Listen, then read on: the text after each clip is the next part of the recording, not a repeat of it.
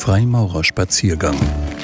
Der Podcast für Brüder, Schwestern und alle, die mehr über Freimaurerei wissen möchten.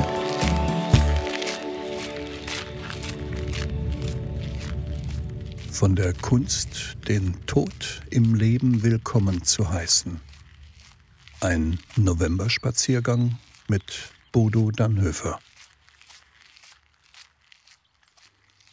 Mit dem Leben ist dem Menschen auch der Tod bestimmt. Er begleitet das Leben wie der Schatten das Licht.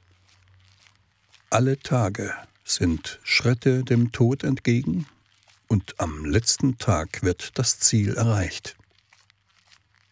Manche sterben zu früh, einige zu spät und nur schwer übt sich die Kunst, zur rechten Zeit zu sterben. Keiner sieht jemals den Tod, keiner hört ihn. Sein Wesen ist furchteinflößend und der Zeitpunkt seines Erscheinens ungewiss. Er verrät seine Geheimnisse nicht. Dabei ist auf ihn Verlass, denn jeder wird sterben. Deshalb ist der größte Kurs des Lebens zu akzeptieren, dass man zu sterben hat und zu entscheiden, in welcher Haltung dies geschehen soll. Wie alle Dinge im Menschen erwachten, als er geboren wurde, so wird alles in ihm vergehen, wenn es für ihn an der Zeit sein wird, zu sterben. Der Tod ist der große Vernichter, ein Teil der Weltordnung und ein Stück des Lebens.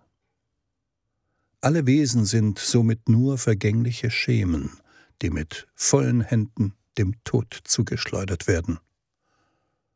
Dabei trägt jedes das Wappen und Abbild des großen Baumeisters aller Welten.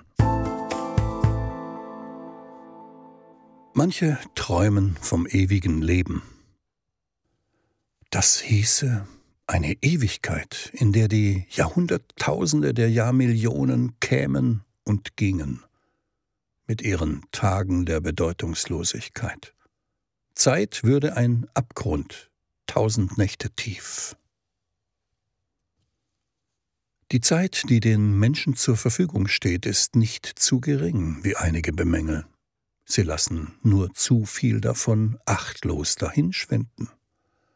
Die meisten gehen mit ihr um wie mit einem Spielzeug. Doch das Leben bietet dem, der es richtig zu gebrauchen weiß, einen weiten Spielraum. Erst durch den Tod erhält das Leben seine Einmaligkeit. Was jeder Einzelne unter dieser Krone zusammenträgt, liegt allein in seiner Verantwortung. Jeder Moment hat seinen besonderen Wert. Darum hat alles seine eigene Zeit, mit einem Anfang und einem Ende.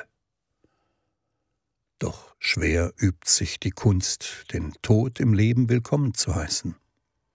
Diesem Gegner kann nur durch Umarmung seine Macht genommen werden. Wem diese große Aufgabe gelingt, der darf sich einen Meister nennen. Der Wert eines Lebens kann nicht nach dessen Länge gemessen werden. Er ist von seinem Inhalt abhängig. Wer jeden Tag so verwendet, als sei es der letzte, kann den morgigen Tag weder mit Verlangen noch mit Furcht erwarten. Manche sagen, man soll besser gut als lange leben, ständig marschbereit sein, wenn die letzte Zeit kommt, ohne dass der Abschied von etwas schwer würde. Mit einem Loblied auf den Lippen aus dem Leben gehen und kräftig auf das Leben und diejenigen spucken, die sich blind daran festhalten. Wenn es einen Stein der Weisen gibt, dann ist es der Grabstein. Er trägt Buchstaben, die auch die Blinden sehend machen. Denn im Angesicht des Todes lässt sich leichter erkennen, was kostbar ist. An diesem Punkt kann sich der Mensch seiner Bedeutung nähern und seinem Leben eine Sinnausrichtung geben. Ob dies in Form von Komfort, Einfluss, Geld, Prestigeobjekten, Erfahrungen, Erkenntnis, ethischem Handeln oder Weisheit angestrebt wird, ist jedem selbst überlassen. Nur dessen Umsetzung sollte nicht aufgeschoben werden. Vielerorts schwingt der Satz, wenn ich erst einmal in Rente bin, dann mache ich. Doch das größte Hemmnis des Lebens ist die Erwartung, die sich an das Morgen hängt und das heute verloren gibt. Das später ist ungewiss. Was zu tun wäre, ist hier und jetzt zu tun. Niemand weiß, ob er später noch die Möglichkeit oder Fähigkeit dazu haben wird. Auch ob es eine jenseitige Welt gibt, kann nicht mit Bestimmtheit gesagt werden.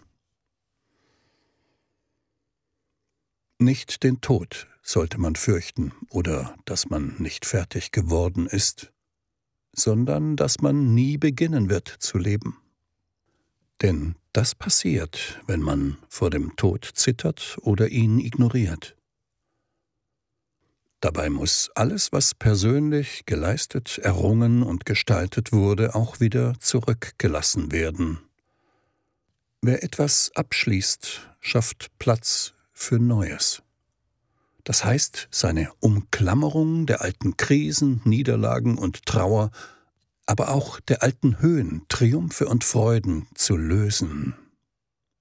Alles kommt und alles geht, alles ist flüchtig und alles fügt sich stets neu zusammen.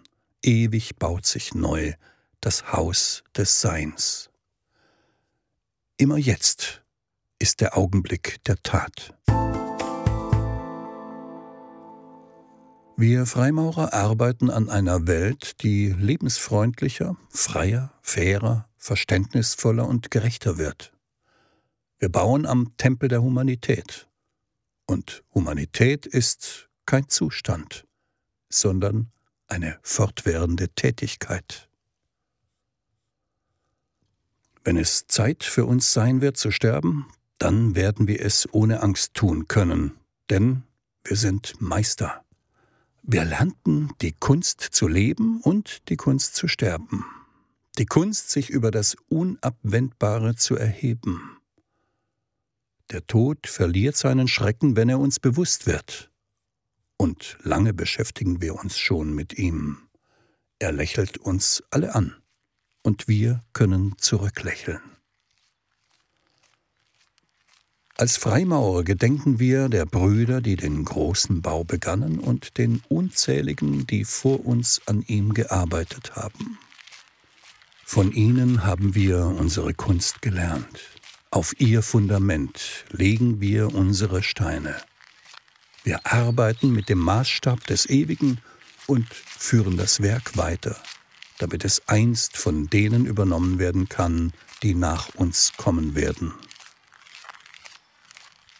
Freimaurerei ist das Werk derer, die waren, die sind und die noch sein mögen.